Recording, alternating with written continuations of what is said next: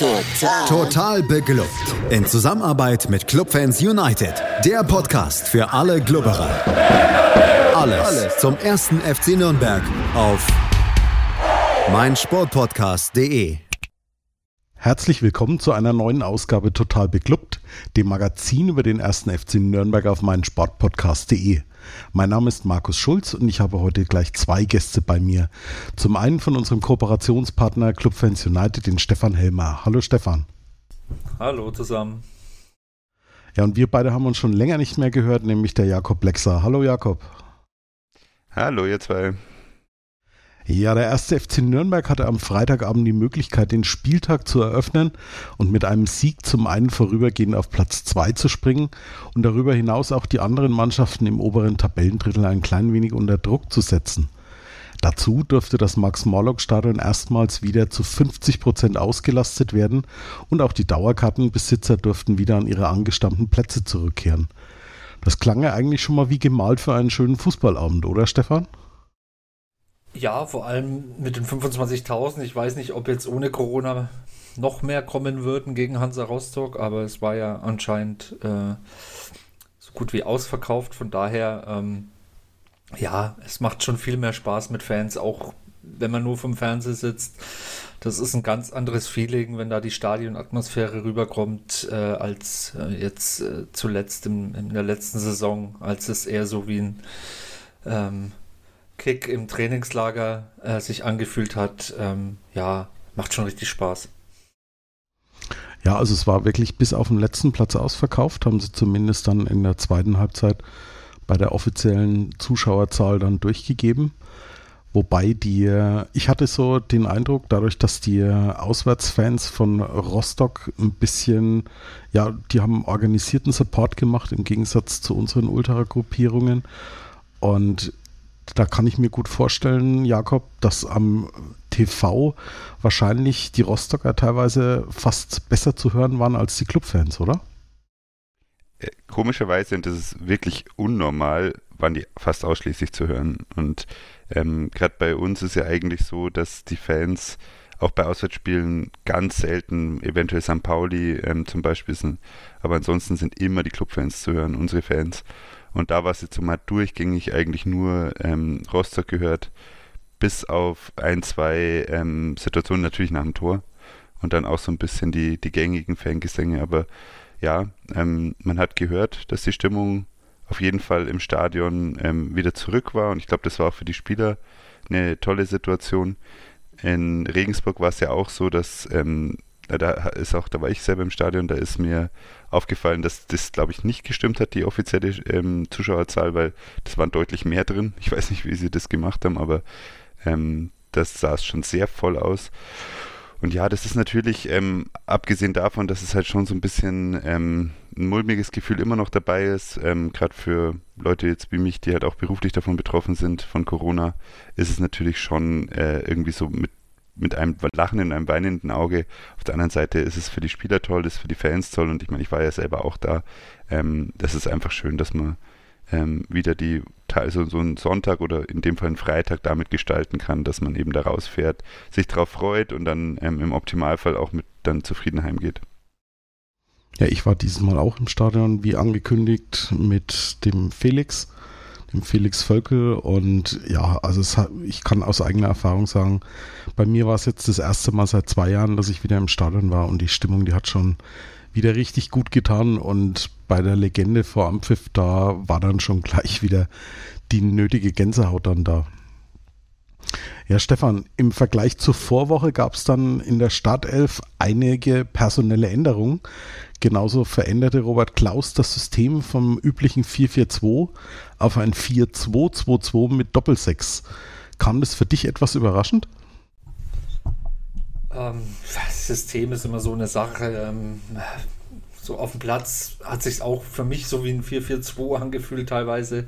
Ähm, weiß, dass es natürlich äh, anders war äh, aus taktischer Sicht. Ähm, von den Wechseln her, ähm, ja, das größte Überraschung war, dass Geis nicht auf dem Platz stand, sondern eben die besagte Doppelsechs mit, mit Tempelmann und Nürnberger. Das hat mich ja schon, schon sehr überrascht. Ähm, Habe ich nicht damit gerechnet. Im Nachhinein hat man ja gehört, man wollte da ein bisschen mehr Dynamik da im Zentrum haben, gerade gegen Rostock.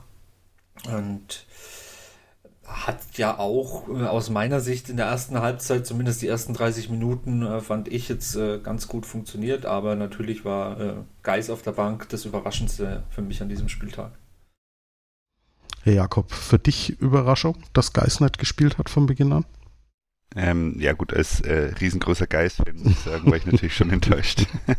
nee, also ich habe, ähm, das hat mich wenig überrascht, weil ich fand ihn wirklich gegen Regensburg sehr schwach. Ähm, fand es auch eine logische Entscheidung. Man muss aber auch sagen, dass der Geist ist auch ein Spielertypen verkörpert, den ich nicht besonders ähm, gut, also gerne zuschaue. Ähm, der hat, der, der hat sehr, sehr viel den Fuß drin und dazu sind mir seine Pässe nicht gut genug. Also die produktiven Pässe, jetzt nicht das Quergeschiebe. Ähm, und der hatte sehr, sehr viele Fehlpässe gegen Regensburg.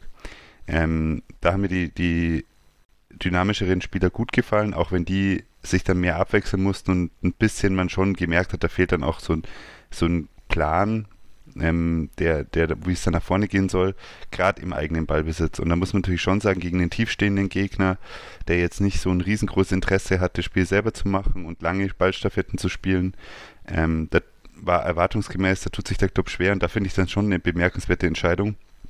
Plus, ich finde ähm, die Stürmeraufstellung interessant, weil abgesehen von Dovedan, der gerade gesetzt ist, aus Gründen, ähm, find, hätte ich eher Schuranov und Borkowski getauscht. Also äh, Borkowski eher in Umschaltsituationen, ähm, der glaube ich es ganz gern mag, wenn er ein bisschen Raum hat ähm, gegen Regensburg und Schuranov, der eher so ein bisschen Strafraumwühler ist und Abschluss gezielter, auch viel, viel, viel, viel gezielter spielt als, als Bakowski. Also ich finde, der Bakowski, der macht halt gern noch ein Schleifchen auf dem, ähm, auf dem Ball, bevor er ihn dann wegschickt und der Schuranov ist einer, der zieht halt auch mal ein bisschen aus einer, aus einer schwereren Position ab. Und das hätte mir eigentlich von den Gegnern her besser gepasst, ähm, wenn sie es andersrum gemacht hätten. Ähm, habe mich dann auch gefreut, als Schuranov eingewechselt wurde, weil es halt doch ein tiefstehender Gegner ist. Und ähm, man muss natürlich sagen, die auch wieder bezogen auf Regensburg, dass Scheffler gesperrt war, ähm, der an 2-2 in Regensburg und dann auch die Riesenchance vorbereitet hat ähm, von Dumann. Das ist natürlich schon eine Schwächung, also dass man diesen Spieler nicht, nicht nutzen kann. Und ähm, habe ich vorhin auch den Wunsch geäußert, ähm, würde ich gerne im Anschluss vielleicht noch kurz ansprechen. Ähm, die Gesamtaufstellung ist halt schon klein. Also wenn man den Scheffler nicht drin hat, im Mittelfeld haben wir gar keinen Spieler um die 1,80. Ich glaube, Kraus ist der größte mit knapp 1,80 oder 1,81. Ähm, Außenverteidiger sind unter 1,80 oder maximal 1,80 und die Stürmer eben auch das ist schon eine winzige Aufstellung. Und wenn Klaus danach sagt, er wollte gegen die standardstarken Rostocker eben so ein bisschen, also das hat er Stärke aufgezählt, da muss man schon sagen, pff, das könnte ein Problem sein in Zukunft. Also vielleicht können wir das hinten anstellen oder gleich diskutieren, das weiß ich nicht, aber ich finde, aktuell sind wir sehr schwach aufgestellt bei Standards und das liegt eher an der Körpergröße. Also wenn jetzt Handwerker und Valentini auf einmal unsere Kopfballspieler sind, die, die ja davor abgesichert haben letztes Jahr, dann ist das schon ein Nachteil, glaube ich. Also ich muss ganz ehrlich gestehen, ich habe, bevor du das bei uns in der Gruppe geschrieben hast, ist mir da eigentlich noch nie so aufgefallen, dass wir, dass wir wirklich relativ klein da hinten drin sind. Ich habe so den, den Eindruck, dass die überragende Kopfballstärke von Schindler und auch von Sörensen da vielleicht dann auch ein bisschen drüber hinwegtäuscht. Aber Stefan, wie siehst du die Sache?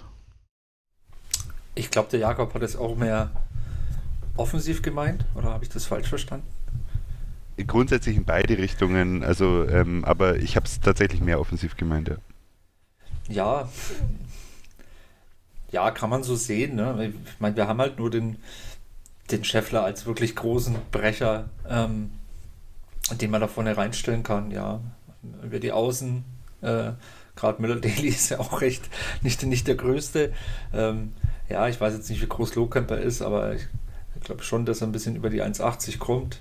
Ähm, ja, kann man so sehen. Ähm, weiß nicht, ob da jetzt unbedingt Bedarf ist. Ähm, auf der anderen Seite, so als Gegenargument kann man ja sagen, naja, ähm, die Körpergröße ist nicht entscheidend, ob man ungeschlagen ist oder nicht. Ja, was mir dann zu, zu Beginn des Spiels ein bisschen aufgefallen ist, um nochmal auf die Systemumstellung zurückzukommen, Mats Möller-Deli hatte ich so den Eindruck, dass er so in den ersten 20, 25 Minuten relativ arg aus dem Spiel genommen war, weil er halt ausschließlich auf dem Flügel war und dadurch auch deutlich tiefer gestanden hat als in der Formation mit der Raute. Und da mache ich dann auch ein bisschen fest, dass die, dass die ganze erste Halbzeit eher gemächlich dann lief, ohne groß nennenswerte Szenen zu beginnen. Also ging es dann nur mir so oder habt ihr das auch so ungefähr empfunden? Ja, also ich fand uns in der ersten halben Stunde eigentlich schon so, äh, ja, jetzt nicht dominierend, aber schon spielbestimmend und was halt unser größtes Problem ist, und das haben wir erst nicht seit dem äh, Regensburg-Spiel, ist, dass wir halt äh, zu selten dann ähm, den letzten Pass machen und vor die Box kommen und dann eine wirkliche Chance kreieren. Also wir, wir sind da im Mittelfeld richtig gut aktuell unterwegs, finde ich. Ähm, wir verteilen auch die Bälle gut, ähm, aber dann halt, wenn es ans Flanken geht oder an den letzten Pass äh, an der Strafraumkante, dann, dann prallen wir da so an der Mauer und da fehlen uns so ein bisschen die Ideen, die Durchschlagskraft da äh, vors Tor zu kommen. Und das hat ja auch der Trainer nach dem Spiel angesprochen. Und ja, das ist, ist jetzt kein unbekanntes Problem, das haben wir ja schon länger. Ich weiß jetzt nicht, wie das der Jakob sieht. Ja, also ich schließe mich da absolut an. Ich denke, ähm, unser Offensivspiel hat einen Namen und das ist Mats Möller-Deli, der äh, bis jetzt überragend spielt in der Saison. Also ich finde wirklich, bin total begeistert. Ähm, ich muss da echt, ähm, also mein, mir fällt Kiyotake als Beispiel ein, glaube ich, wann wir das letzte Mal so einen starken Zehner hatten, der auch so intensiv ähm, im letzten Drittel dann ähm, das übernommen hat. Also der dirigiert auch unglaublich viel. Also es äh, gab, gibt ja dann auch immer mal Wechsel auf den Positionen. Ähm, dann taucht er links auf, dann taucht er rechts auf. Dann erklärt er auch wirklich während dem Spiel anderen, wo sie hinlaufen müssen. Ähm, ich denke, dass das so die Idee ist. Und wenn man sich überlegt, also Dovedan, der hat zwar die Zähne, aber das ist kein Vorbereiter, der mit zündenden Ideen kommt, sondern eigentlich jemand, der äh, Abschlüsse spielt, auch wenn er bei uns bis jetzt, jetzt auch noch nicht zeigen konnte. Schuranov ist ein, ist ein Abschlussspieler. Borkowski ist, denke ich mal, einer, der in die Position reinwachsen könnte, dass er auch ein bisschen ähm, so noch eingreift. Und die drei dynamischen Mittelfeldspieler, die ansonsten noch dabei waren, sind halt wirklich Spieler, die kann man in, also die man in Abschlusspositionen bringen muss, die jetzt nicht stark sind im Kreieren. Also ich glaube, da tue ich jetzt ähm, Tempelmann und Nürnberger nicht, nicht unrecht, wenn ich sage, dass das, und auch Kraus, dass das Spieler sind, die jetzt nicht dafür da sind, die großen Ideen und die, die tollen Steckpässe zu spielen, sondern halt tendenziell eher mal mit dem Doppelpass, aber dann sofort in die Abschlussposition zu kommen. Und ähm, ich möchte da schon ähm, vielleicht jetzt schon auf die, auf die Expected Goals verweisen. Ähm, das ist für mich keine Überraschung, dass wir gegen Aue, gegen Dresden, jetzt gegen Rostock und äh, Ingolstadt ähm, sehr, sehr wenig Chancen rausgespielt haben und der Gegner sogar teilweise bessere Chancen hatte äh, und uns da schwer tun und gegen Regensburg zum Beispiel, auch gegen Paderborn und gegen den KSC ähm, super Spiele gemacht haben. Und da der äh, mit dem Umschaltspiel und mit ähm, auf Ballgewinn bezogen und Fehler des Gegners ausnutzen, ähm, dass wir da Chancen erspielt haben. Also ich glaube, das Team hat gerade hat in der Saison zwei gute Schritte gemacht. Das ist ähm, defensiv ist es ordentlich. Ich sehe da auch wirklich Schindler als, als sehr starke Verstärkung. Der, der, der Sörensen merkt man richtig, dass der da sich beruhigt ähm, in seine Form reinfinden konnte, ähm, gar nicht mehr hastig spielt, sondern wirklich souverän. Der hatte auch in dem Spiel, glaube ich, einen super Pass mal hinten raus, wo er wirklich fast den Stürmer freigespielt hätte.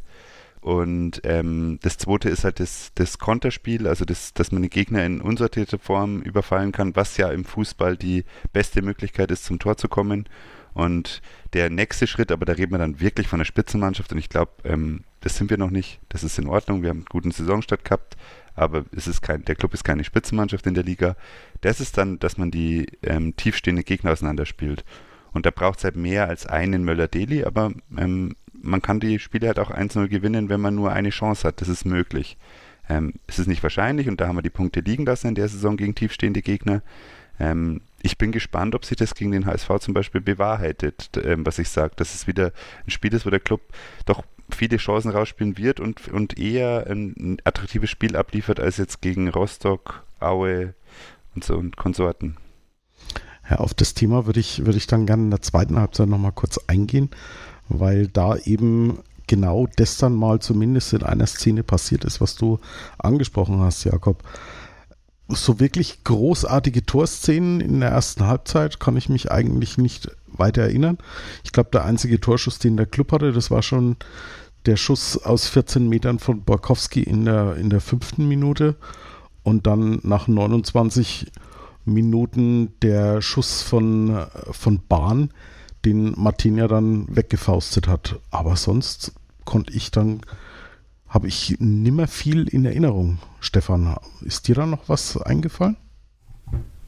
Nee, nicht, nicht, dass ich wüsste. Es war halt, wie ich schon beschrieben habe, äh, gerade zu den Problematiken, die wir haben. Wir haben es eigentlich im Mittelfeld immer richtig gut gemacht, fand ich.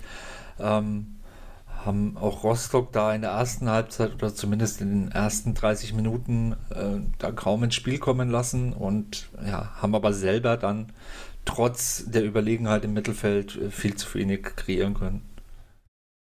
Ja, Jakob, irgendwie hat man dann auch das Gefühl gehabt, dass so nach 25, 30 Minuten dann Rostock auch ein bisschen mehr ja ins Spiel eingestiegen ist. Ne? Also die waren dann nicht mehr ganz so tief gestanden, haben dann ihrerseits sich zumindest mal ein bisschen ans Clubtor angenähert.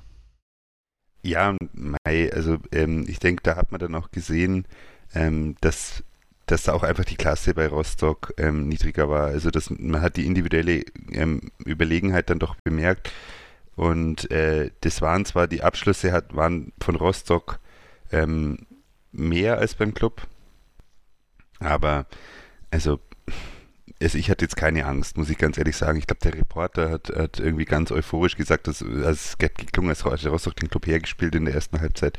Da muss ich wirklich sagen, also es hat schon auch was mit, äh, also es hat schon auch was mit der Klasse zu tun, wie man halt dann mit Chancen umgeht oder von wo man abschließt. Also da gibt es ja, der, der Flo hat ja im, im, im, wunderbaren Artikel wieder in der Analyse ähm, immer auch die Statistiken drin, was zum Beispiel ähm, Expected Goals äh, After also ähm, es gibt ja, von wenn du von bestimmten Positionen abziehst, oder einen Abschluss erreichst, ähm, hast du eine gewisse Chance, ein Tor zu erzielen. Und da wird ja nochmal der Abschluss selber eingerechnet. Und da muss man einfach sagen, da waren sie dann auch nicht besonders. Also äh, die waren zwar in den, in den, Expected Goals am Schluss besser. Ich glaube, die hatten auch wirklich, wenn wir jetzt auch in der zweiten Halbzeit drauf kommen, wirklich sehr, zwei, zwei oder drei sehr, sehr gute Chancen. Da musst du einfach eine machen. Gilt, kann man nicht anders sagen. Puris, also Glück und Martinia in dem Fall. Und äh, aber jetzt in der ersten Halbzeit muss ich sagen, also da, da hatte ich auch, also da muss ich auch unterstreichen, das war einfach von mir, auch aus meiner Sicht ein vom Club überlegen, kontrolliertes Spiel, ohne dass man das Gefühl hatte, dass jetzt der Club so wirklich eine Idee hatte, wie man so vorne zum Tor kommen kann gegen so einen Gegner. Ja, unterm Strich dann eine relativ schwache erste Halbzeit, in der Rostock dann gegen Ende hin äh, zwar immer mal wieder vor das Clubtor kam, aber da auch nicht viel zustande gebracht hat. Unterm Strich blieb dann viel Luft nach oben für die zweiten 45 Minuten. Und genau über die sprechen wir gleich hier bei Total Beklubbt auf meinsportpodcast.de. Schatz, ich bin neu verliebt. Was? Da drüben. Das ist er. Aber das ist ein Auto. Ja, eben. Mit ihm habe ich alles richtig gemacht. Wunschauto einfach kaufen, verkaufen oder leasen. Bei Autoscout24. Alles richtig gemacht. Willkommen zurück bei Total Beklubbt und meinen Gästen Jakob Lexer und Stefan Helmer.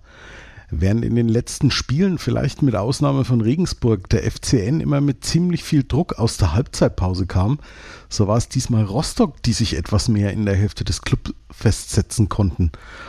Ging es nur mir so oder ging, hattest du das auch so gesehen, Jakob? Ja, absolut. Also ich glaube, das äh, braucht man jetzt auch äh, gar nicht irgendwie schön reden. Die, die erste Chance, ich meine, das war jetzt wieder ein Fernschuss. Fernschüsse haben jetzt nicht eine Riesenchance reinzugehen, aber das Ding, wo der Mamba ähm, also eh bemerkenswerter Spieler, finde ich, der in der Bundesliga vor weniger Jahren noch wirklich ziemlich furorisch unterwegs war und jetzt bei Rostock spielt, ähm, allein auf Martina zugeht und da ähm, kann, muss man was sagen. Also ähm, ich bin ja auch kein Freund von Martinia, habe den oft kritisiert, aber ähm, der hat auf jeden Fall ist er der Grund, warum wir nicht mit 0-1 in Rückstand gehen in der 54. Minute, weil das hat er, da hat er wirklich saustark spät reagiert, den Flachschuss zugemacht und ähm, das war die 100% Chance, die, und da muss man auch sagen, egal im, in der zweiten Liga, das Ding muss drin sein, fertig. Du läufst allein aufs Tor zu, das ist, ähm, und da muss man dann schon sagen, das ist natürlich eine Riesenchance, die man da zulässt und das sollte eigentlich so dann auch nicht passieren. Ja, im Übrigen auch schön steil geschickt von Hanno Behrens, der an alter Wirkungsstätte für meine Augen auch ein ganz gutes Spiel gemacht hat. Aber in der 57. Minute hat dann Trainer Robert Klaus ein bisschen was probiert, Stefan. Im Nachhinein hat er es genannt, er wollte das Spiel ein bisschen wilder machen und hat aus diesem Grunde Borkowski und Dovedan vom Platz genommen und dafür Schleimer und Schuranov gebracht. Und das dann nicht ganz ohne Folgen, oder?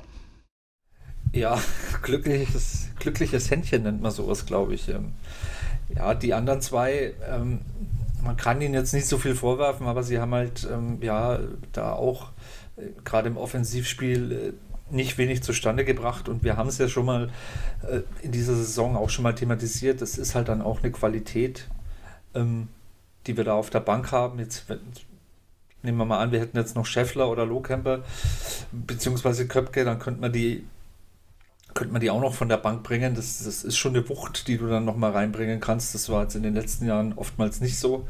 Ähm, und ja, wenn du dann halt einen Schurenov springen kann, äh, bringen kannst, dann ist das, äh, der dann frisch ist in der 60. Minute oder 57. Dann ist das schon mal äh, ein richtig gutes Faustpfand, was wir da hatten, äh, haben.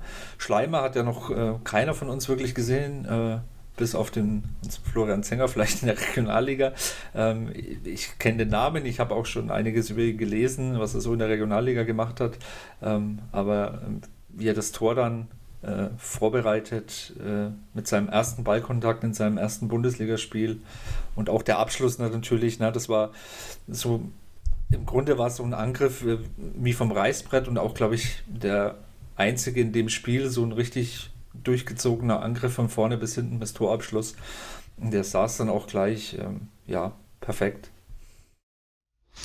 Ja, Jakob, was sagst du zu dem äh, Wechsel und wie erfolgreich der dann gleich war? Ich muss zu meiner Schande gestehen, als der Wechsel angekündigt wurde, war ich etwas irritiert, weil ich fand doch, dass Dovedan ein relativ gutes Spiel gemacht hat, auch wenn er nach vorne hin nicht so durchschlagskräftig war, aber ich fand ihn auf jeden Fall besser als Borkowski und war schon etwas erstaunt, dass wir beide Stürmer dann gleichzeitig austauschen. Ähm, also äh, zu Schuranov habe ich ja schon gesagt, also den hätte ich eigentlich gegen so ein Team lieber von Anfang an gesehen, deswegen vollkommen richtig für Schuranov für Borkowski. Ähm, den Schleimer kenne ich noch aus meiner guten alten Endmanns-Ecke-Zeit vom Flo. Äh, da den schon angekündigt als einen Spieler, der halt relativ schwierig ähm, auf eine Position festzulegen ist, weil er halt so zwischen Stürmer und Zehner und ähm, offensiver Freigeist schwebt, äh, der hat mich körperlich total überrascht, muss ich sagen. Also normalerweise, wenn so ein ähm, Spieler reinkommt, also ich musste wirklich auch nochmal nachschauen, äh, der hat nicht gewirkt, als wäre der, als hätte er seinen ersten Einsatz gehabt. Das war, äh, also wow. Also ich hoffe, dass er das ein bisschen bestätigen kann. Ähm, aber ich fand generell, also hätte ich nie gedacht, dass der sich so da präsentiert. Es ist natürlich schon auch ein Boost an ähm, Selbstvertrauen, wenn du mit deinem ersten Ballkontakt ein Tor vorbereitest, aber ähm, also war, fand ich wirklich toll und der war ja eigentlich von Lataya abgehängt. Ein Spieler, den ich eigentlich mehr erwartet hätte in der Saison, der jetzt auch mal wieder im Kader war, aber nicht ohne Einsatz. Ähm, fand ich sehr spannend. Also, dass man da die Offensive ausgetauscht hat, fand ich auch richtig, weil der Schleimer eben, nach dem, wie es ich jetzt weiß, ähm, kannst du die nicht ins, im Mittelfeld einsetzen und ähm, da ist halt dann, auch wenn Dovedan, sag ich mal, solide arbeitet, ist, kann man ihn immer noch nicht auf eine Position setzen, wie jetzt der Kraus oder der Nürnberger oder Tempelmann spielen. Deswegen, wenn du den Stein, also Doppelstürmerwechsel machst, dann musst du auch zwei Stürmer runternehmen in dem Spiel. Und ähm, ja, die Aktion war toll. Ich ähm, auch wieder Valentini-Kritiker muss ihn da sehr positiv hervorheben. Also der Pass von Valentini raus auf Schleimer und sein Laufweg dann auf, auf die Box, auf den Fünfer, war extrem wichtig, weil er zieht die Verteidiger vom Schuranov weg. Und das macht er in dem Fall perfekt, weil das ist seine Aufgabe, zieht die Verteidiger weg, der ist kein Abschlussspieler, ähm, super Laufweg, super Aktion und Schuranov muss ich auch sagen, ich meine, im letzten Jahr war es noch so, Borkowski, Schuranov haben sich so ein bisschen die Einsätze und die Tore geteilt. Ich glaube, die hatten beide letztes Jahr sechs Tore. Ähm, Schuranov jetzt mit seinem zweiten Saisontor, wo er wirklich ähm, seine, Kaltschnäuzigkeit zeigt. Ähm, das gegen KSC war ein wichtiges Tor. Äh, das jetzt ähm, war natürlich ein super wichtiges Tor.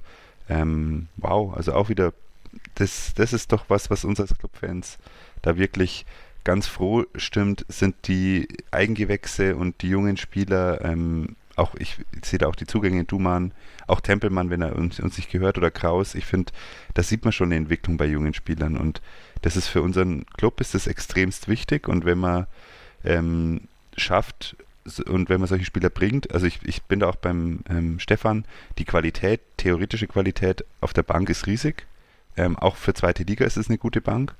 Aber ähm, the, im Englischen sagt man the best ability is availability. Und das ist bei Köpke und Lohkemper und auch Scheffler eigentlich, wenn man sich die 20 Einsätze letztes Jahr anschaut, ähm, schwierig. Und das ist die Chance für, für die Schleimers und Lattheiers dieser Welt. Und ähm, das lässt einfach, also lässt mein Herz lachen. Ich finde, das war eine Top-Aktion und ähm, Klaus hat den Schleimer wirklich toll aufgebaut, weil der hat ähm, generell dem Spiel, finde ich, seinen Stempel aufgedrückt und Schuranov ist ein etablierter Zweitligaspieler. Ich glaube, da braucht man nicht mehr groß rumdiskutieren. Das Ding, der, der Drops ist gelutscht. Die Frage ist, was ist der nächste Schritt? Ja, du hast es angesprochen. Schleimer war nicht nur in, in dieser seiner ersten Szene da richtig gut im Spiel. Der hat ziemlich für Unruhe in der, in der Defensive der Rostocker gesorgt. Aber so, so wirklich eine, eine Chance konnten wir uns dann nicht mehr erarbeiten. Also das sah alles irgendwie so dann fast wieder ein bisschen aus wie, wie in der ersten Halbzeit. Wir, wir haben zwar nach vorne versucht, aber den Ball dann nicht richtig hinbekommen. Stattdessen, Stefan, ist dann Rostock wieder ein bisschen aufgekommen und vor, kurz vor Schluss ist es dann ja auch nochmal richtig kritisch geworden. Ja, also erst erstmal nach dem Tor hatte ich so das Gefühl, dass wir Rostock vielleicht so ein bisschen auch den Zahn gezogen haben, weil die sind ja, wie schon erwähnt, richtig gut aus der, aus der Halbzeit gekommen, haben da richtig ähm, aufgespielt. Da musste man schon Angst haben, dass man nicht einen Gegentreffer bekommt. Dann haben wir selber das Tor gemacht. Ich glaube, äh, das, das war auch ein Wirkungstreffer erstmal für Rostock. Die mussten sich dann auch erstmal ein bisschen schütteln.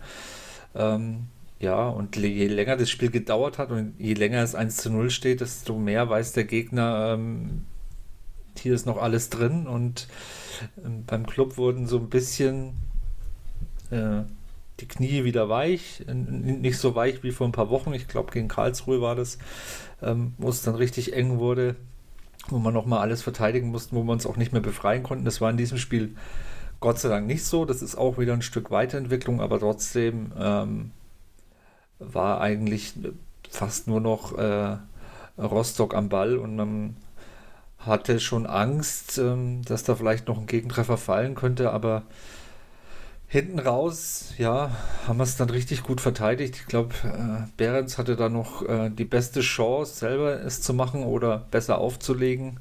Ähm, der ging dann auch Gott sei Dank daneben. Das war, glaube ich, die, die hundertprozentige oder 90-prozentige für Rostock, wo sie hätten den Ausgleich machen können.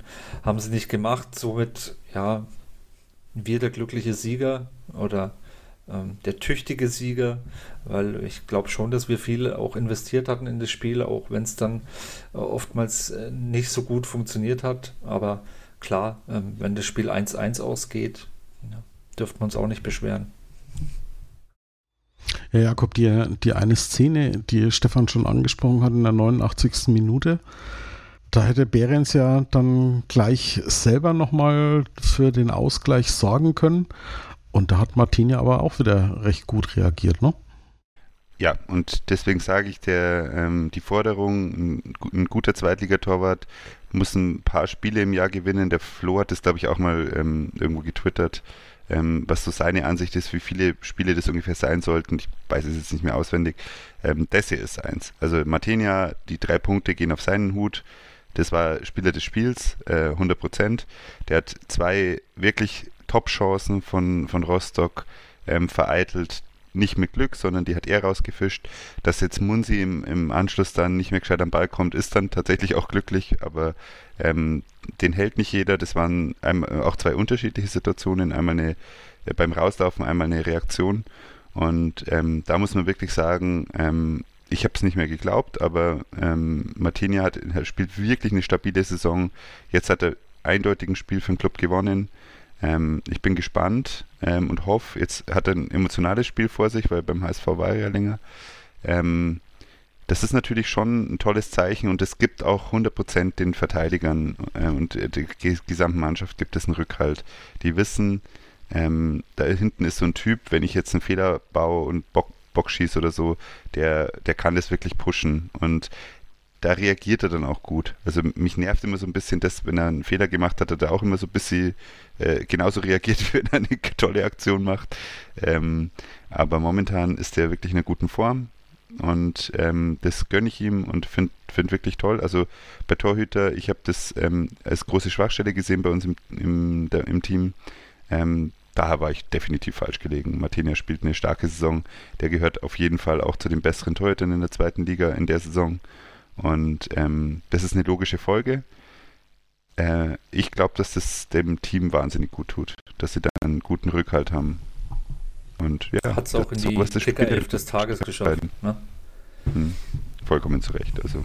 Ja, und was mir auch auffällt, ist, ähm, das fällt mir wirklich erst seit dieser Saison auf, dass er auch sich mit ins Umschaltspiel einschaltet. Das, äh, ja. Die letzten Jahre, ähm, Martinia fängt einen Ball auf, rennt los, will den Ball abspielen und du denkst dir, ja, jetzt werf halt, jetzt, jetzt spiel halt den Ball und dann bleibt er stehen und bricht wieder ab und lässt den Gegner sich sortieren. Und das war die ganzen letzten Jahre immer so der Fall. Und jetzt gerade auch gegen Rostock ist mir es aufgefallen, er traut sich dann auch, er wirft dann auch sofort in der Sekunde, wo er den Ball fängt, wirft dann schon wieder weiter zum nächsten Spieler und der Angriff startet.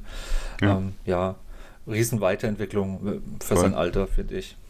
Ja, und ich denke auch, also ich finde gegen Regensburg was auffällig in der ersten Halbzeit, ich dachte, was, also wirklich wow. Da hat er ähm, Abschläge, Pässe und Abwürfe gehabt, die wirklich im Fuß vom Mitspieler waren. Da hat er in der zweiten Halbzeit ein bisschen Nervenflattern bekommen, da war es dann ziemliches Gebolze irgendwann, als er zweimal nicht hingehauen hat. Aber jetzt wieder, also von Anfang an gut. Ich denke halt wirklich, die, er, er hatte zwei große Schwächen und ähm, die sind halt schwierig, glaube ich, zu bearbeiten. Das eine ist halt die Strafraumbeherrschung. Ähm, okay, damit kann ich leben. Und das zweite ist, dass, ähm, dass er sich, also es war jetzt gegen Regensburg bei den Pässen, hat man es dann gemerkt, er lässt sich schon verunsichern. Und ähm, das war halt auch im letzten und im vorletzten Jahr so, dass halt auf einen Fehler oft der nächste gefolgt hat. Und ähm, aber wie gesagt, also in der Saison, der hat bis jetzt, ich kann mich an keinen Fehler erinnern.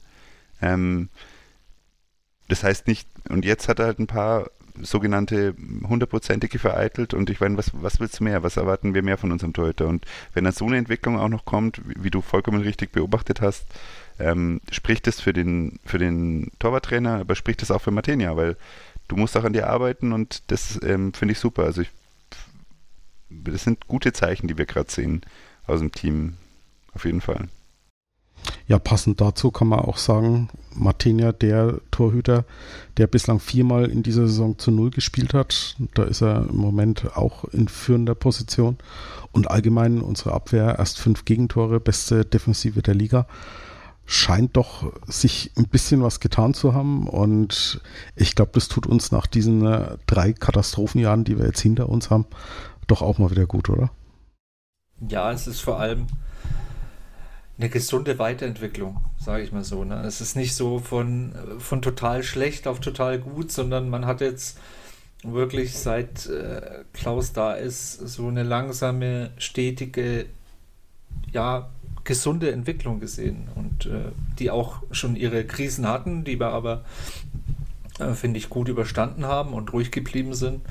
Und das tut äh, nicht nur der Mannschaft gut, das, äh, ich finde auch aktuell tut das dem ganzen Verein gut. Ähm, diese Ruhe, die wir auch äh, ausstrahlen, die auch ähm, vom Trainer kommt, diese Ruhe, die da ausgestrahlt wird. Ich denke auch, das hat viel mit Dieter Hacking zu tun, ähm, der hier Nürnberg kennt und weiß, was es braucht, um hier äh, erfolgreich zu arbeiten. Und ja, ähm, es fühlt sich, es fühlt sich gut an, es fühlt sich richtig an, es ist nicht overpaced, ähm, ähm, auch wenn äh, die FCN-Bubble am Freitag oder auch am Samstag schon für meinen Geschmack wieder ein bisschen überdreht hat, weil wir, ja, ich glaube, äh, am Samstag immer noch äh, nach, den, nach den Spielen Tabellen Zweiter waren. Ähm, ja, Aufstieg, ähm, sind siebter Spieltag, brauchen wir nicht drüber reden, aber äh, wenn wir das Thema mal kurz anschneiden wollen, weil es ja bestimmt in vielen Köpfen trotzdem rumspukt, glaube ich, äh, das wäre auch äh, in diesem Jahr oder in dieser Saison überhaupt nicht gesund für den Verein. Ähm, das wäre eher ungesund, das würde uns, es würde wieder viel Trubel verursachen, das äh, würde, würde heißen, dass wir uns von Spielern trennen müssten, die wir vielleicht noch in einer weiteren Zweitligasaison behalten hätten und auf die wir hätten bauen können. Ja, von daher ähm, alles gut aktuell. Auf der anderen Seite wäre es, glaube ich, aber auch der über einen Aufstieg die einzige Möglichkeit, so einen Spieler wie Tom Kraus wahrscheinlich noch mal länger als diese Saison für den Verein zu halten. Ja, aber, ja, aber dann haben wir eine Position und was machen wir mit den zehn anderen? Richtig, du wirst dich dann wahrscheinlich von, du wirst wahrscheinlich dann einen Schleimer zum Beispiel nicht mitnehmen können in die erste Liga, weil du sagst, naja, das reicht nicht. Du hast wahrscheinlich auch hinten dran noch viele Spieler, wo du sagst, ja, die sind jetzt langsam auf dem Level für den Sprung in die in Liga 2. Und wenn du aufsteigst, dann ähm, sind es eben nicht mehr, dann verleihst du die, verkaufst du die, du versuchst irgendwie dir einen Kader zusammenzuschustern, der für die erste Liga dann, dann reicht. Und ja, das finde ich halt ungesund dann. Ne? Das reißt vieles auseinander. Ähm, das ist halt zu schnell, zu schnell, zu früh der Erfolg. Das haben wir ja schon oft beobachtet, auch bei anderen Mannschaften, ähm, die dann aufgestiegen sind und dann sind sie sofort wieder abgestiegen und konnten dann waren dann bedroht, noch ein drittes Mal oder ein zweites Mal abzusteigen. Auch, das hat man auch bei uns gesehen, äh, in welche Richtung das dann gehen kann. Von daher, ja, muss man schon fast sagen, ähm, bitte nicht aufsteigen dieses Jahr FCN, halt noch ein Jahr durch mindestens. ähm, bitte noch ein bisschen weiterentwickeln und äh, dann angreifen. Also ich denke auch, also man muss ja nur mal auf die Altersstruktur schauen. Ich meine, das Team besteht aus Spielern, die nicht mehr im besten Fußballalter sind und Spieler, die noch nicht im besten Fußballalter sind. Und dann hast du ein paar Ausnahmen drin und wenn du die Ausnahmen anschaust, ich denke, Mats Möller-Deli zeigt gerade, dass er, ähm, also wenn er das Niveau hält, ist, glaube ich, ein Bundesligaspieler, okay. Ähm, Dovedan, nein. ähm, Handwerker, nein. Ähm, Sörensen, eher nein. Und dann kann man ins Mittelfeld schauen und dann schaut man sich die Leihspieler Kraus an. Ja, okay. Tempelmann könnte ich mir vorstellen, gehört uns aber nicht. Ähm, und dann reden wir über Nürnberger, der ein bisschen stagniert, finde ich. Ähm, ich mag den als Spielertyp, aber ich finde, da fehlen noch ein paar Schritte. Ähm, aber okay, also so ein halbes Jahr. Und ähm, Duman hat jetzt ein paar Zweitligaspiele hinter sich ähm, und über die äh, gut, über den Schindler könnte man reden, aber der ist halt über 30. Das finde ich sehr schwierig, auf, auf so jemanden zu bauen. Valentini, die Diskussion brauchen wir gar nicht anfangen. Also, ähm, was machen wir in der Bundesliga? Ähm, hauen wir die halbe Mannschaft raus oder machen wir es wie vor drei Jahren und gehen mit der Aufstiegsmannschaft rein und schauen uns halt nach ein paar Klatschen einfach blöd an? Und ähm, gewinnen im schönsten Trikot seit langem kein einziges Spiel. ich meine das schwarze Auswärtstrikot übrigens. Ähm, also ich, ich sehe immer noch, ich tue mich immer noch schwer und deswegen kann ich mich auch beim Hacking-Lob nicht ähm, anschließen. Da wird noch ein bisschen was, da muss noch ein bisschen was passieren, bis ich Hacking-Lob. Ähm, ich sehe immer noch nicht den Plan für das nächste Jahr. Also ich weiß nicht, wie die Mannschaft im nächsten Jahr ausschauen soll und ähm, ausschauen wird, weil wir haben schon immer noch einige Spieler drin, die ich nicht als Zukunftsspieler sehe. Also wenn du wirklich eine Aufstiegsmannschaft aufbauen willst, und ich rede jetzt nur von der Aufstiegsmannschaft der zweiten Liga, weil ich sehe das als völligen Quatsch. Wir werden in dem Jahr nicht aufsteigen. Also es wird mich extremst überraschen und dann wird man wahrscheinlich einen Trainer auch noch verlieren, wenn das passiert.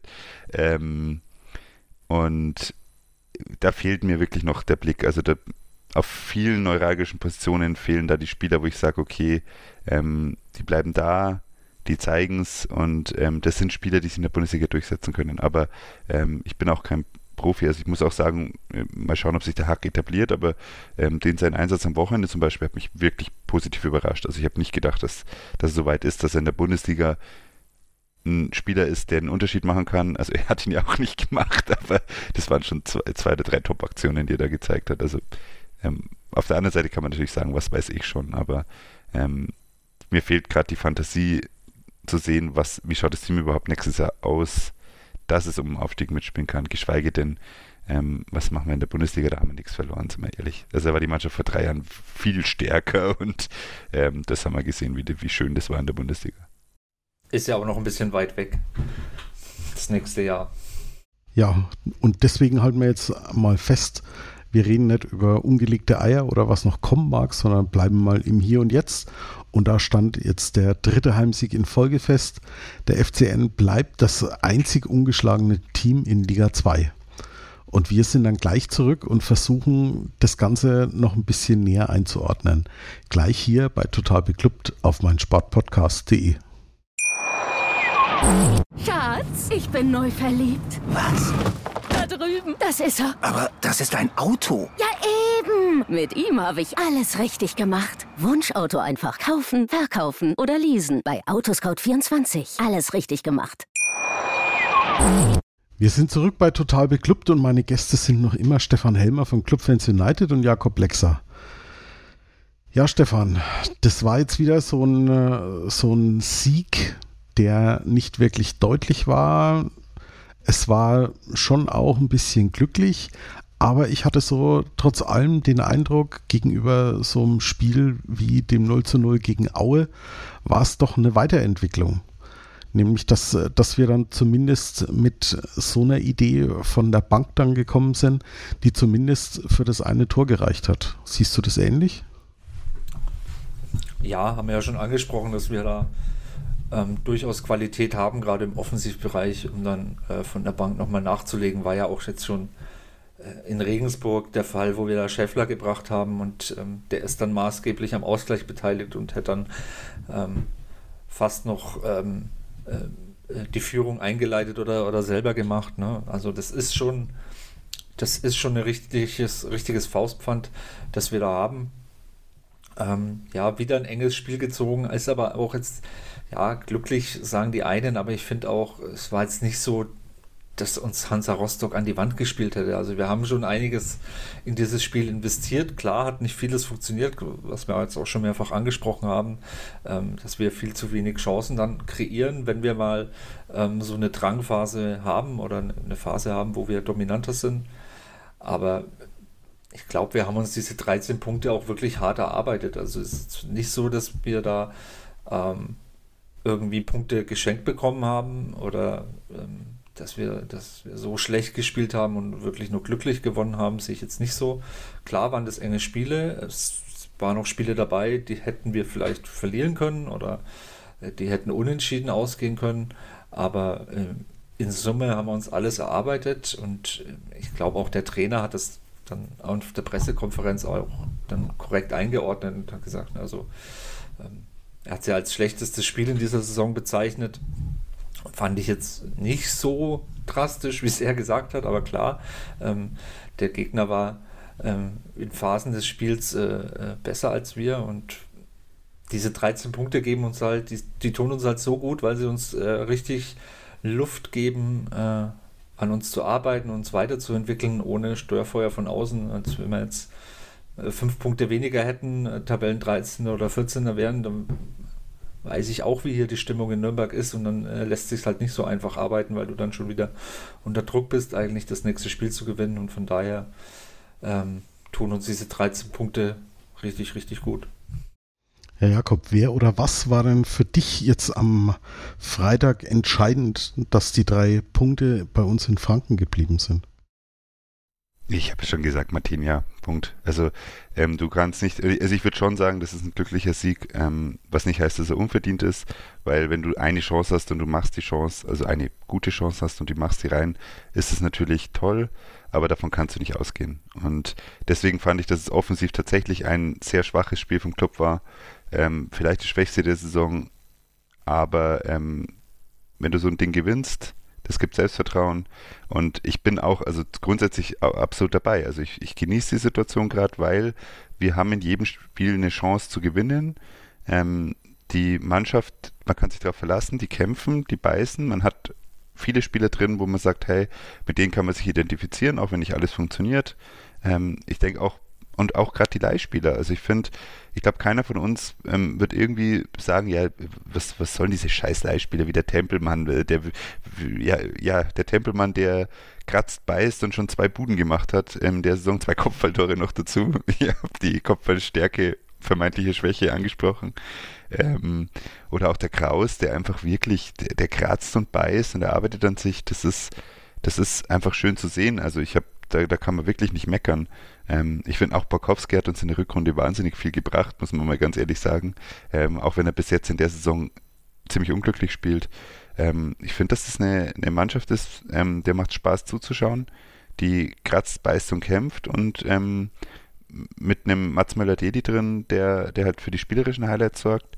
Ähm, und ich glaube, dass halt gerade zwei Sachen da auch sehr angenehm sind. Zum einen möchte ich ähm, den geschätzten Kollegen ähm, von Club Fans United, äh, dessen Name mir jetzt nicht einfällt. Nicht Flo, nicht Stefan, wen habt ihr noch? Der Alex Endel. Der Alex, Entschuldigung, Alex, ähm, der letztes Jahr mal gesagt hat, ähm, wenn wir jetzt schon nicht gegen den letzten Platz ähm, einen sicheren Sieg einplanen können, gegen wen können wir das dann noch? Und wir alle sehr betreten, so, ja, wir, wir sind gerade in der Situation, dass es, wir fahren nicht als Favorit zu irgendeinem Spiel. Und das ist noch nicht lange her, sondern wir, wir sind vor jedem Spiel mehr oder weniger davon ausgegangen, oh shit, das kann heute realistisch alles schief gehen. Und äh, der Alex wird, glaube ich, das auch bestätigen. Die Situation ist es nicht mehr. Wir spielen gegen Aue und ein Punkt gegen Aue oder ein Punkt gegen Ingolstadt, ähm, das war ein Nicht-Erfolg, sondern wir, da haben wir nicht unseren Job perfekt erledigt. Und drei Punkte gegen Rostock sind einfach ähm, von vorne weg nicht eingeplante Punkte, sondern sind Punkte, wo man sagt, die sind für uns wahrscheinlich zu holen. Und das ist schon ein sehr, sehr großer Schritt. Und das finde ich wirklich, ähm, das ist so gerade, die Basis ist doch deutlich angehoben. Und ich glaube, dass wir, ähm, das ist das zweite Schöne, ich glaube, dass wir realistisch einen nächsten Schritt erwarten können.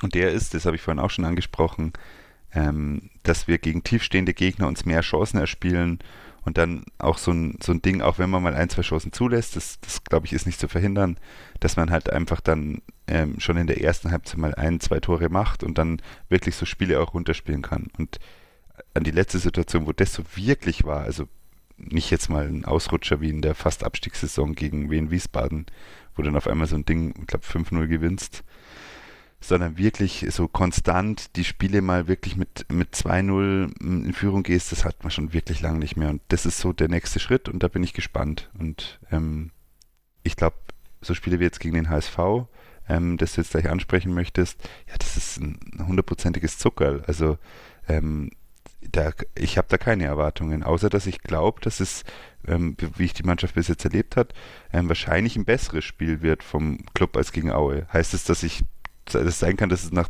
einer halben Stunde 0-3 steht, ja, ist der Club. Also so stabil sind wir, glaube ich, nicht, dass das nicht passieren kann. Aber ich glaube, ähm, dass auch da eine Chance gibt und ähm, ich, ich habe wirklich berechtigte Hoffnung, dass es ein schönes Spiel wird und das ist doch, ich weiß nicht, das, das haben wir uns doch jetzt drei Jahre lang gewünscht. Zur Verteidigung vom FCN muss man ja sagen, ähm, wer fährt schon in der zweiten Liga irgendwo hin und weiß, gegen die gewinnt er sicher. Also wenn ich mir die zweite Liga so anschaue, ähm, ja, dann sind die meisten Spiele da ziemlich eng und äh, gerade aus dem letzten Jahr wissen wir ja, dass da jeder jeden schlagen kann. Da kann auch mal ähm, im nächsten Spiel ähm, Erzgebirge Aue ähm, Jan Regensburg schlagen. Ne? Also das würde ich jetzt nicht unbedingt ausschließen. Ja, also ich wollte gar nicht sagen sicher, sondern ich habe damit gemeint, dass sie, dass man das Spiel angeht und sagt, ähm, wenn alles normal läuft, dann haben wir eine sehr gute Chance, dass wir es gewinnen. Und wenn wir nur einen Punkt holen gegen, wie gesagt, Aue, Rostock, ähm, äh, Dresden, dann ist das ähm, nicht zielerfüllt. Und ich glaube, das war so das Gefühl, was der Alex auch gemeint hat, dass wir das wirklich letztes Jahr nicht hatten, sondern letztes Jahr sind wir gefahren und gesagt, bitte, bitte, ähm, haben wir heute den Dusel, dass wir gegen den letzten Platz gewinnen, weil sonst wird es grabenschwarz. Und so, so war es doch die letzten zwei Jahre oder drei Jahre auf jeden Fall. Ja, jetzt am kommenden Sonntag geht es gegen einen Gegner, Jakob hat schon angesprochen, der dem ersten FC Nürnberg am 10. Mai dieses Jahres die letzte Punktspielniederlage beibrachte. es war ein Spiel, wo man sich vorher vielleicht ein bisschen was ausgerechnet hatte, unterm Strich dann leider mit 5 zu 2 verloren hatte. Nicht ganz unschuldig war der sogenannte Horst Rubisch-Effekt. Stefan Horst Rubisch sitzt nun am Sonntag nicht auf der Bank. Wie ist denn trotz dessen deine Erwartungen an das Spiel gegen den HSV? Hm, ist alles drin. Also HSV hat jetzt ähm, in dieser Saison auch noch nicht kein Feuerwerk abgebrannt. Ähm, ist, glaube ich, auch, das muss man jetzt halt mal im vierten Jahr dann auch so sagen, einfach nur ein Zweitligist, auch wenn er einen großen Namen hat. Ähm, das haben wir schwer akzeptieren müssen mit unserem Namen in den ersten FC Nürnberg. Und ähm, beim HSV ist es halt mittlerweile auch der Fall. Also ich würde jetzt da, habe jetzt da keine große Angst gegen den HSV zu spielen, auch wenn wir das letzte Spiel da ein bisschen vergeigt haben. Ähm, wo wir, glaube ich, aber auch gar nicht mal so schlecht in der Partie waren, wenn ich mich da ein bisschen zurückerinnere. Aber ja, ähm, das ist, wie der Jakob schon sagt, ähm, da ist alles drin. Ich glaube jetzt nicht, dass wir nach 30 Minuten 0-3 zurückliegen werden, weil dafür haben wir jetzt in den letzten Wochen oder Monaten, muss man schon fast sagen, viel zu viel, äh, viel zu stabil präsentiert. Da habe ich jetzt wenig Angst. Ähm, ja, ähm, von daher ähm, freue ich mich auf das Spiel, weil ich auch glaube, ähm, dass Hamburg jetzt gegen den Club sich nicht tief hinten reinstellen wird, sondern auch versuchen wird, nach vorne den Fußball zu spielen. Das bietet wieder für uns Räume und ich glaube, dass das uns ähm, ja dann auch entgegenkommt. Und von daher ähm, kann man sich eigentlich am siebten Spieltag mit 13 Punkten ähm, oder am achten Spieltag dann mit 13 Punkten ähm, kann man sich da auch mal auf ein Spiel freuen. Ja, Jakob, wie sieht es bei dir aus? Freust du dich auch auf das Spiel? Ja, klar, absolut. Also ich denke, das ist eine Mannschaft, die ähm, uns individuell ähm, schon überlegen ist. Also die haben schon, glaube ich, einen Kader, der ähm, gut aufgestellt ist, wobei man jetzt natürlich ähm, auch sagen muss, die, der Abstand war schon mal größer in den letzten Jahren. Ähm, und das mit dem normalen Zweitligisten, ja, also man merkt, die haben jetzt äh, auch bei den Neuzugängen ein bisschen kleinere Brötchen backen müssen, haben auch nicht jeden bekommen, den sie wollten, wobei man natürlich sagen muss, der Glatzer ist natürlich ein Top-Stürmer in der zweiten Liga. Und der ist schwierig ähm, zu verteidigen. Ich denke, Chata, Glatzer, Kittel, das ist schon stark da vorne. Ähm, mit dem Winsheimer noch von der Bank. Das ist auch für die zweite Liga ist das stark. Ähm, die Abwehr ist gut, also ich bin auch ein Fan von Schondau, den sie dazu bekommen. Ah, der ist gesperrt, sehe ich gerade. Richtig, der hat gelb-rot bekommen. brav. Ähm, und äh, Mai den äh, Leibold Bälle verlieren und hinten überlaufen sehen werden, ähm, das ist doch was, wo sich jeder Clubfan immer drauf freut. Äh, deswegen, ähm, ich bin gespannt. Also ich sehe das auch so, ich halte auch ein 0-3 nicht, nicht für wahrscheinlich nach 30 Minuten. Ich kann es nicht ganz ausschließen. Ähm, ich denke, ähm, das ist eine gute Chance, dass es ein hochklassiges Spiel wird und mh, mm, es gibt so ein paar Faktoren, wo ich mir denke, der HSV hatte jetzt ähm, schon ein emotional sehr krasses Spiel mit Bremen, weil das ist einfach ihr Derby und das haben sie gewonnen. Allerdings muss man auch sagen, mit einer, ähm, ich glaube, sehr frühen roten Karte, ähm, wenn ich mich, ja, gut, halbe Stunde. Ähm, das ist ein komisches Spiel, dann 10 gegen 10. Ähm, das kann schon sein, dass da mal so ein bisschen was abfällt und dass der Club aktuell, und ich glaube, das ist so auch so der Punkt, der ist einfach ein unangenehmer Gegner. Ich glaube, du spielst einfach wirklich auch nicht gern gegen das Mittelfeld. Ähm, mit, äh, egal wer jetzt eben aufgestellt wird, Dumann, ähm, äh, zähle ich da auch dazu, aber Kraus, Nürnberger und ähm, Tempelmann, das sind schon so, so, so Spieler, die, die dir ständig an dir dranhängen, die auch dann versuchen, schnell umzuschalten, auch wenn nicht alles gelingt. Ähm, das finde ich spannend. Also ich bin schon sehr, sehr, freue mich darauf. Ähm, es wird äh, die Form im Sturm, glaube ich, damit entscheidend sein, weil ähm, das ist so ein bisschen bei uns aktuell die Unkonstante. Wer spielt da vorne drin und ähm, wie spielen sie über 90 Minuten? Ähm, wird auf jeden Fall spannend. Ähm, ich, ich sehe, da ist echt, da ist alles drin, aber ähm, mit einer knappen Niederlage, glaube ich, wird mit sich jetzt auch keiner beschweren, aber ähm, ich glaube, es, es gibt keinen Grund, sich da nicht drauf zu freuen. Ja, dann hoffen wir mal, dass der Club vielleicht nach dem kommenden Spieltag zumindest weiterhin die weiße Weste behält und ungeschlagen bleibt. Dazu hätte die Bilanz gegen den HSV gerade in der zweiten Liga ein Aufpolieren ganz gut nötig. Voraussichtlich am Donnerstag wird es dann ein Gegnergespräch geben, das Felix Amrein mit einem Anhänger des Hamburger SV führen wird. Wir hören uns dann zu Beginn der kommenden Woche wieder bei der Analyse. Ich bedanke mich bei meinen heutigen Gästen. Das ist zum einen wieder Stefan Helmer von unserem Kooperationspartner Club Fans United. Vielen Dank, Stefan. Immer wieder gerne. Und natürlich bedanke ich mich auch bei Jakob Lexer. Vielen Dank dir, Jakob. Immer wieder noch lieber. ja, mehr Total Beklubbt gibt es natürlich bei Twitter, Facebook und Instagram. Hier freuen wir uns über Feedback oder ein Like. Und natürlich dürft ihr uns gerne weiterempfehlen oder im Podcatcher eurer Wahl abonnieren. Ich wünsche euch eine gute Zeit, bleibt gesund und bis zum nächsten Mal hier bei Total Beklubbt auf meinsportpodcast.de. Schatz, ich bin neu verliebt. Was? Da drüben. Das ist er. Aber das ist ein Auto. Ja, eben. Mit ihm habe ich alles richtig gemacht. Wunschauto einfach kaufen, verkaufen oder leasen. Bei Autoscout24. Alles richtig gemacht. Total. Total beglückt. In Zusammenarbeit mit Clubfans United. Der Podcast für alle Glubberer. Alles, Alles zum ersten FC Nürnberg auf meinsportpodcast.de. Schatz, ich bin neu verliebt. Was? Drüben. Das ist er. Aber das ist ein Auto. Ja, eben. Mit ihm habe ich alles richtig gemacht. Wunschauto einfach kaufen, verkaufen oder leasen. Bei Autoscout24. Alles richtig gemacht.